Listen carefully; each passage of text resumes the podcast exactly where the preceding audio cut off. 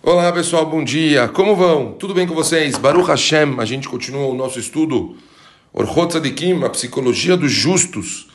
E, estamos no capítulo que nós estamos falando a respeito do remorso. Continuamos o livro. Um dos graves problemas do remorso é sua inconstância. A pessoa faz algo hoje, se arrepende amanhã, promete fazer algo e não o faz, diz que praticará caridade e estudar a Torá e negligencia os bons atos e o estudo, ou estuda e se arrepende pelo tempo dedicado. Ainda que seja uma boa medida sentir remorso dos maus atos praticados, não é bom fazer disso um costume. O ideal é ter parâmetros de comportamento baseado no bom senso e acostumar-se a observá-los. É melhor pensar bem antes de agir do que agir mal e sentir remorso. Se está seguro de sua decisão, tome-a. Não seja inconstante aos olhos das pessoas. Seja firme em suas decisões e não fale em suas promessas. Uou, muito razak. Bemet, a gente percebe que o remorso, se verdadeiro, ele é ótimo, porque a pessoa ela tem o poder de caminhar na chuva dela. Mas olha que interessante, o Rav ele deixa claro que a pessoa deve tentar se trabalhar para não chegar nisso. O caminho não é se arrepender de algo, mas pensar em algo, é, pensar nisso antes de fazer. Quer dizer, não, não cometer a negligência de achar que se fizer o remorso, os problemas estão resolvidos. É pachuto, isso que as pessoas elas devem se conscientizar, tentar não, não ir para o lado do, do remorso, mas se preocupar e repensar e repensar e repensar todas as vezes antes de fazer algo errado. Escreve o livro, aprenda-se de seus atos enquanto sente remorso por havê-los feito. Não espere para fazê-lo à beira do túmulo, quando o arrependimento já não terá mais valor. Se fez algo contra seu companheiro, vá agora e apazigue seu coração.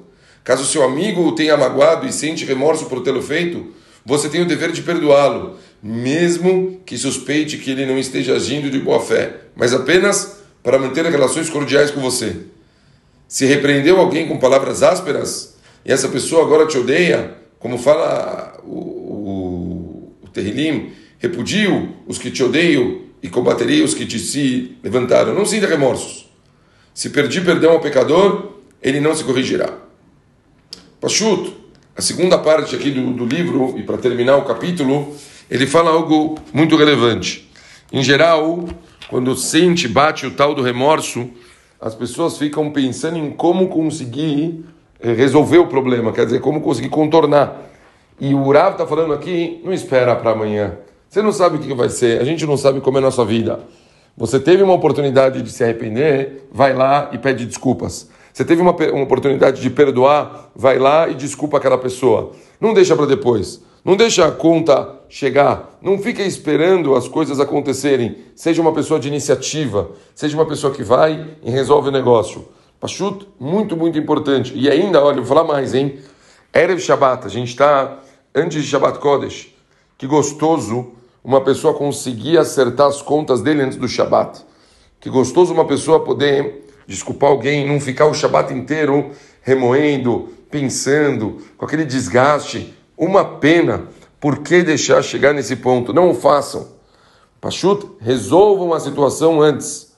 Sempre tentem ficar em shalom com outras pessoas antes do Shabat, para que a pessoa não leve isso e não tenha um Shabat da melhor forma possível. Ficou claro? Falamos então de dois pontos importantíssimos. O primeiro ponto é a importância da pessoa pensar antes de fazer uma coisa. Não vá direto é, querendo fazer pensando que qualquer coisa depois você se arrepende. Por mais que a Torá ela dá essa cor da chuva, da pessoa se arrepender, Haval, a pessoa já lá pensar em querer fazer uma coisa dessas. Não vale a pena. Segundo ponto importantíssimo. se tem alguma situação que é possível você recompor ela, resolva. Resolva, faça o que tem que ser feito. Resolva a situação e não deixe nenhum tipo de pendência para depois, tá bom? É isso. Nos vemos no domingo, outro capítulo, outro assunto. Bezrat Hashem Barach. Um beijo grande para todo mundo. Shabbat Shalom.